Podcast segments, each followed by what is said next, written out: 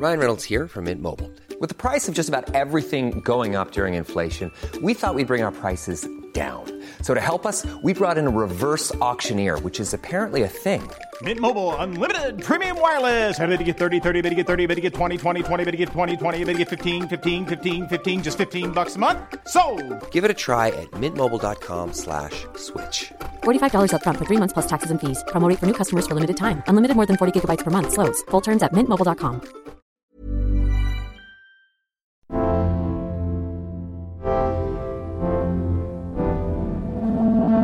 Selon la romancière Sue Grafton, si les talons hauts étaient si merveilleux, les hommes en porteraient. Ne lui en déplaise, à une époque, les talons ont été pour les hommes une merveille, une démonstration de leur virilité. Croyez-le ou non, pendant longtemps, un homme sans talons était un homme sans panache. Pourtant, c'est au XVIIIe siècle que tout a basculé et que les talons sont devenus cet impératif de la féminité que vous connaissez bien aujourd'hui. Interdit aux hommes, souvent imposé aux femmes. Bienvenue dans Les Mains dans les Poches, le podcast qui fait d'un symbole de nonchalance le cri de ralliement d'une nouvelle révolution. Nous sommes Héloïse et Sarah, fondatrices de la marque Hello World, et aujourd'hui, ce sont les talons que nous allons déshabiller. Pendant votre écoute, ou pour la prolonger, retrouvez toutes les images de l'histoire qui va suivre sur at helloworld-du-bas collective. Et pour être sûr de briller en soirée, abonnez-vous au podcast. Aujourd'hui, une chose est sûre. Les talons ont un genre, et il est féminin. Outil de puissance autant que d'aliénation, le talon est une source de dilemme permanent pour les femmes. En porter n'est jamais anodin. Je mets jamais de talons parce que les talons c'est une entrave à la liberté. Moi j'aime bien pouvoir aller où je veux, quand je veux, marcher comme je veux. Donc les talons c'est vraiment pas mon truc. C'est vrai que j'ai porté des talons pendant très très longtemps, à la fois parce que ça me donnait euh, l'impression d'être plus grande, et après bien entendu c'est un marqueur social. Donc euh, je dois avouer que dans un milieu de entrepreneurial ou un milieu euh, où il y a beaucoup d'hommes, notamment à des postes de direction, mettre des talons c'est le signe qu'on se met au même niveau qu'eux.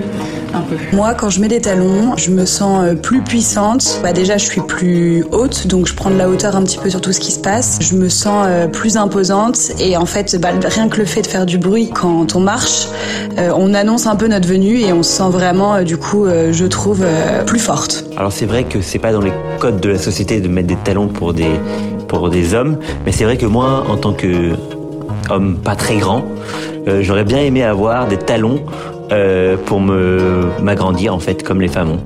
Quand j'étais petit, je voulais mettre des talons, mais on a dit non. Alors, mettre des échasses pour être encore dix fois plus grand que tout le monde. Mais comment on en est arrivé là? Alors, à tous ceux qui pensent que les talons, c'est un truc de fille, breaking news, les premiers talons étaient des chaussures militaires, et pas n'importe lesquelles. Inventés par les puissants guerriers perses au Xe siècle, les talons étaient un indispensable de leur tenue militaire. Cavaliers hors pair, ils leur permettaient de tenir debout à cheval, en équilibre sur leurs étriers, et le tout en tirant des flèches. Un atout non négligeable face aux pauvres soldats occidentaux coincés dans leur armure. Là encore, si vous avez du mal à vous imaginer la scène, rendez-vous sur Instagram. Alors c'est fascinant tout ça. Mais la vraie question, c'est comment les talons sont sortis de leur univers militaire purement fonctionnel. Tout commence en 1599, quand le chat de Perse, on parle d'un roi, hein, pas d'un animal, a envie de se faire mousser, de gagner des followers. Pour ce faire, il va envoyer des émissaires en Europe, faire du lobbying pour la Perse, chaussés bien sûr de leurs meilleurs talons. Et là, c'est le coup de foudre. Éblouis par la prestance des guerriers perses, les nobles des cours d'Europe, à commencer par l'Angleterre, se mettent à les copier et à porter des talons pour affirmer leur virilité. Cet engouement va faire très vite du talon le symbole masculin ultime de pouvoir et de richesse. La mode évolue alors. Il devient de très bon goût pour l'homme d'exhiber ses jambes. Talons hauts et collants sont de rigueur. Le problème, c'est que le talon, ce n'est pas très difficile à copier, à faire soi-même. Et très vite, les nobles sont confrontés à une dure réalité. Tous les hommes, quel que soit leur niveau social, peuvent à leur tour succomber à la mode du talon. Pour parer à cette tentative d'égalité, les nobles vont trouver une solution très simple. Mettre des talons de plus en plus hauts que seuls ceux qui ne travaillent pas peuvent porter, transformant pour toujours la nature du talon, devenu un objet esthétique et plus du tout fonctionnel. Une situation qui atteint son paroxysme avec Louis XIV, qui ira jusqu'à interdire les talons rouges à tous ceux qui ne font pas partie de la Versailles Family. Tout cela est ridicule. Tout cela, madame, c'est Versailles. Un talon qui n'en finit pas d'être symbolique. Celui qui le porte est suffisamment riche pour ne pas salir ses chaussures. Concrètement, il a une calèche, un château et des domestiques. Et suffisamment puissant pour écraser ses ennemis avec ses chaussures. Ok, très bien. Ça fait dix minutes qu'on parle des hommes et de leur obsession pour les talons. Mais où sont les femmes? Alors la vérité, c'est qu'elles ne sont pas très loin. Elles observent, elles s'inspirent, et dès 1650, elles passent à l'action en imposant une nouvelle mode, le style boyfriend. Alors si les ouvrages de mode ne l'ont pas exactement théorisé comme ça, c'est tout comme. Coupe courte, chapeau, pipe, épaulettes, mais surtout talons, la mode pour les femmes est alors de s'habiller de manière plus masculine. Ainsi, jusqu'à la fin du XVIIe siècle, femmes et hommes de la cour vont porter indifféremment des talons. L'histoire aurait pu s'arrêter là. Mais au XVIIIe siècle, une nouvelle théorie voit le jour. Celle de l'homme rationnel. Soit une théorie selon laquelle seuls les hommes sont aptes à penser et à prendre des décisions.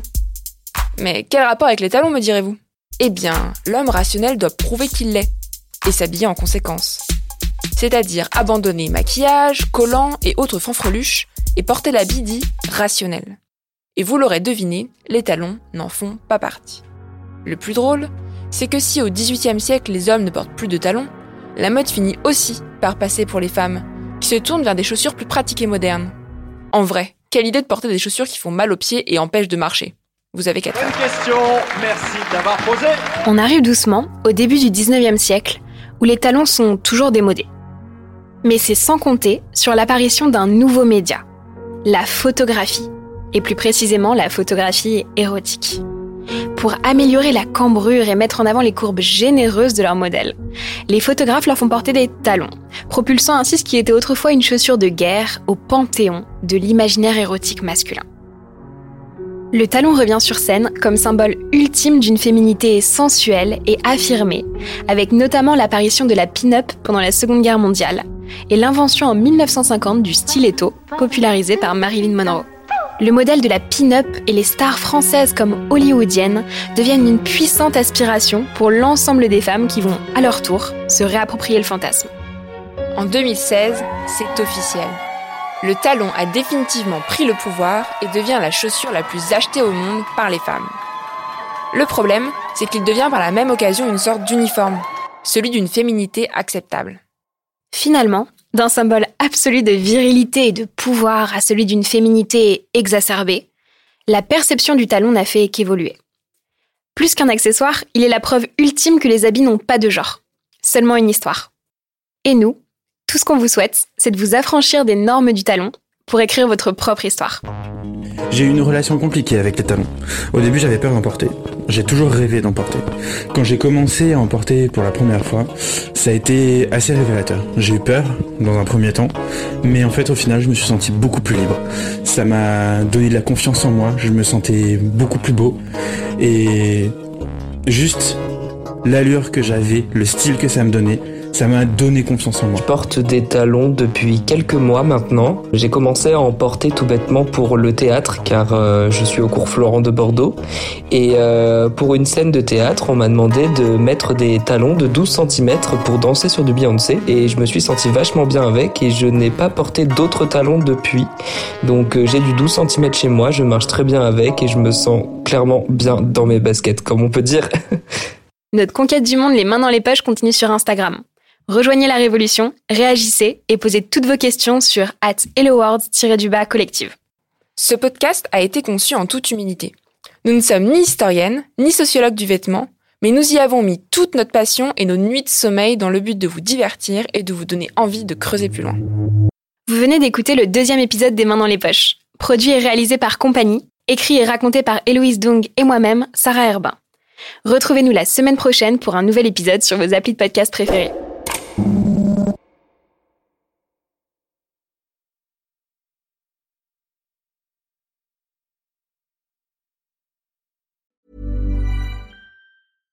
Flexibility is great. That's why there's yoga. Flexibility for your insurance coverage is great too. That's why there's United Healthcare Insurance Plans. Underwritten by Golden Rule Insurance Company, United Healthcare Insurance Plans offer flexible, budget friendly coverage for medical, vision, dental, and more. One of these plans may be right for you if you're, say, between jobs, coming off your parents' plan, turning a side hustle into a full hustle, or even missed open enrollment. Want more flexibility? Find out more about United Healthcare Insurance Plans at uh1.com.